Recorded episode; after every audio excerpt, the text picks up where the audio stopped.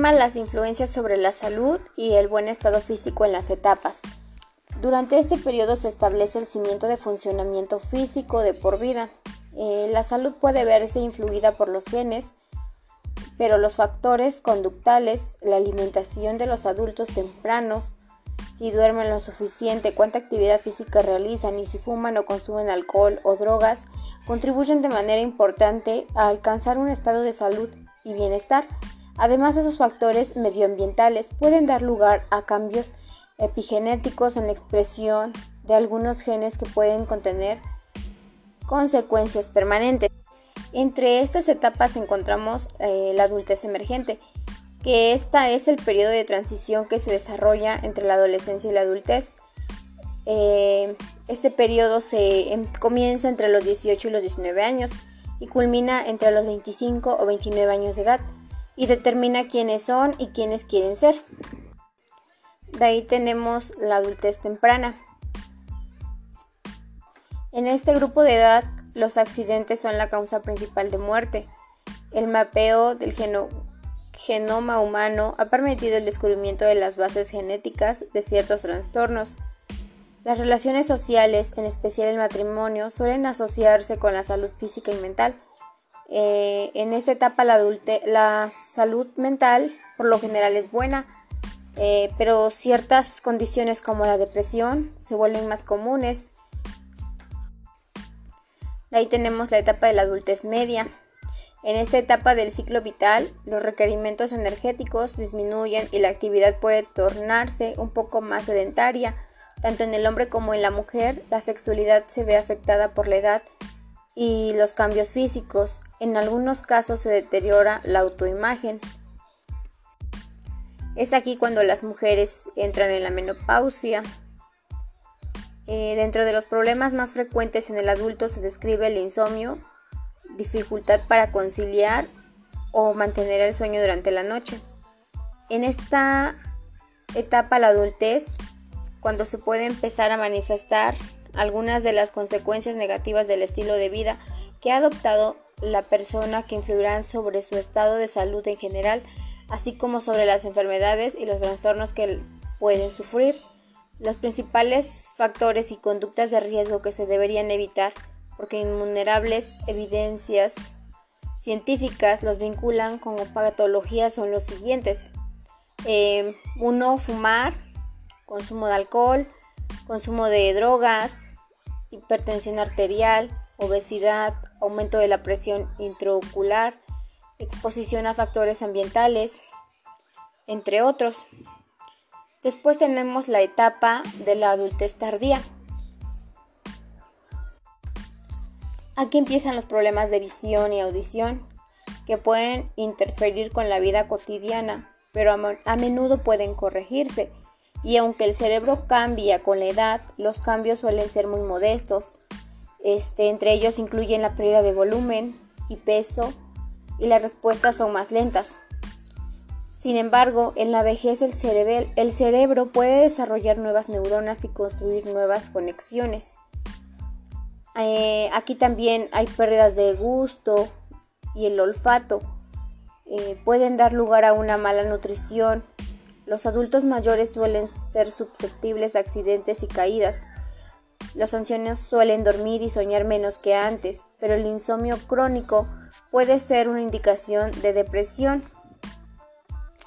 La salud física y mental, entre la mayoría de los ancianos, pues gozan una buena salud mental.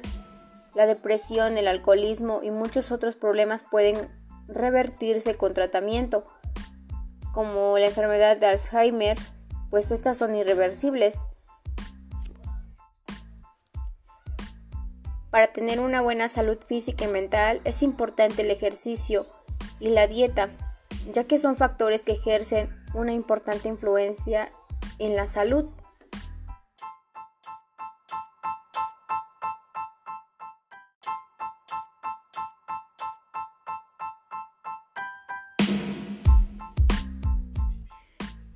Tema 3.3 Elementos cognitivos.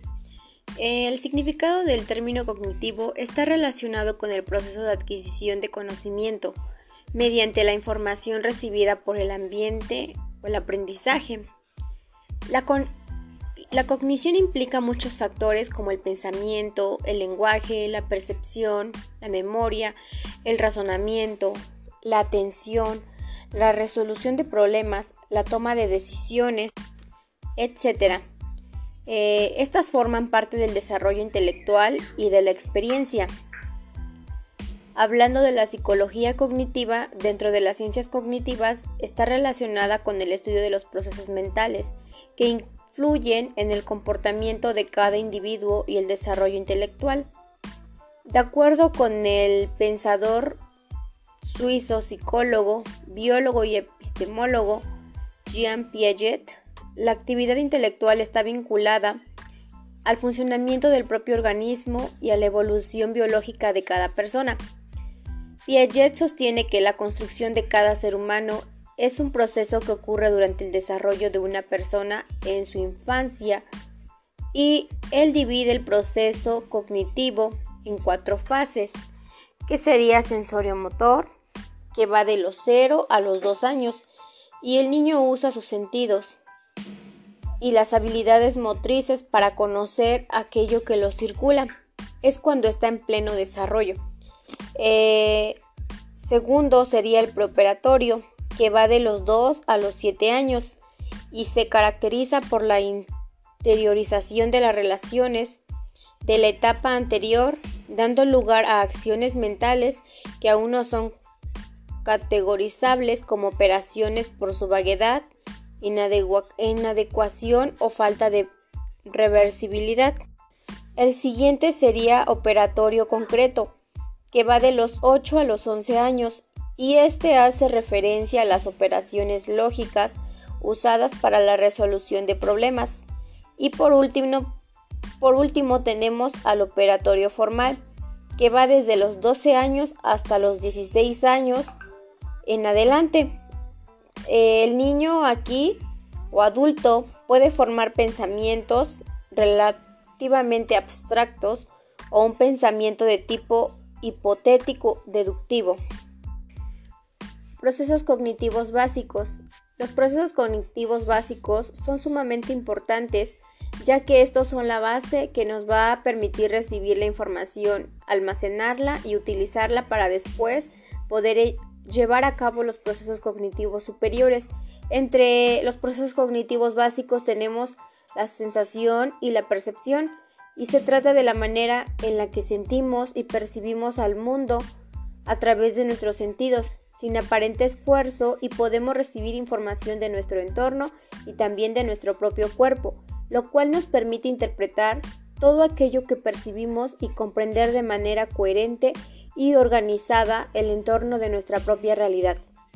Gracias a nuestros sentidos podemos conocer los diferentes tipos de objetos que existen en el mundo, percibir imágenes, sensaciones, entre muchas otras cosas, lo cual es una fuente inmediata de conocimiento. También encontramos la memoria. Y la memoria es la que nos permite analizar y ordenar la información que recibimos del exterior para después recuperarla en el momento en el que lo deseamos. Otro proceso cognitivo básico es la atención y se refiere a nuestra capacidad de concentrarnos en un gran número de estímulos, así como también en aquellos que sean de nuestro especial interés. Procesos cognitivos superiores son los que se llevan a cabo después de los básicos y se encargan de integrar la información con la que ya se cuenta previamente al máximo. Generalmente se trata de procesos conscientes y requieren de un esfuerzo mental mayor para llevarlos a cabo.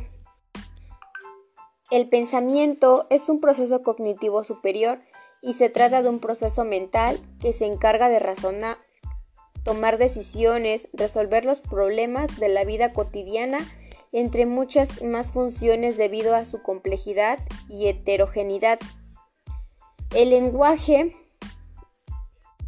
es otro proceso cognitivo superior y el lenguaje es la capacidad con la que contamos todos los seres humanos para emitir y comprender distintos tipos de sonidos y palabras que vienen del exterior en combinación con un gran número de frases y letras con la finalidad de entendernos y de comunicarnos con las demás personas. Aparte del lenguaje verbal, también existe el lenguaje corporal, que es con el que nos comunicamos con el cuerpo por medio de nuestras posturas y nuestros gestos, los cuales también pueden ser interpretados por nuestro interlocutor. 3.3.1 Inteligencia, conocimientos, moral y educación, emergente temprana y media tardía. Warner propuso un modelo de desarrollo cognitivo durante todo el ciclo vital en etapas que marcan las formas de adquisición del conocimiento. Entre ellas tenemos la etapa número uno de adquisición, que abarca la niñez y la adolescencia, adquiriendo información y habilidades por sí mismo o como preparación para participar en la sociedad. La etapa 2 sería la etapa de logros que se inicia a partir de los 19 o 20 años hasta principios de los 30 años. Corresponde al momento del término de la educación media superior, por lo que algunos alumnos darán continuidad a sus estudios en tanto que otros se incorporarán a la vida laboral. Etapa de responsabilidad. Se ubica a finales de los 30 años e inicio de los 60 años. Las personas de mediana edad generalmente están preocupadas por cumplir con metas de largo alcance y problemas prácticos asociados con la responsabilidad para con otras personas, como lo es la familia, los subordinados, en el trabajo o la comunidad. 4 sería la etapa ejecutiva.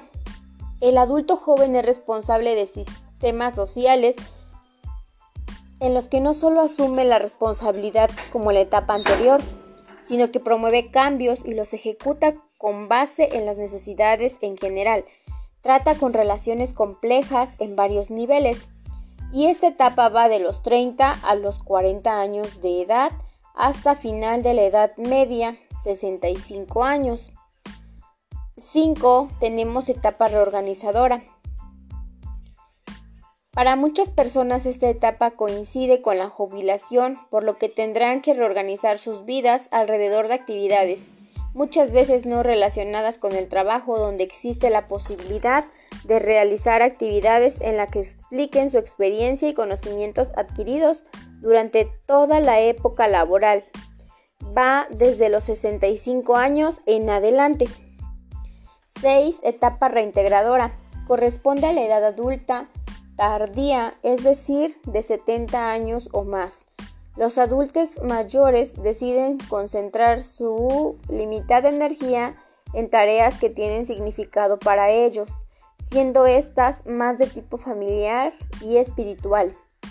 Y por último tenemos etapa de creación de legado. Se considera esta etapa en la vejez avanzada, es decir, de 80 u 85 años en adelante.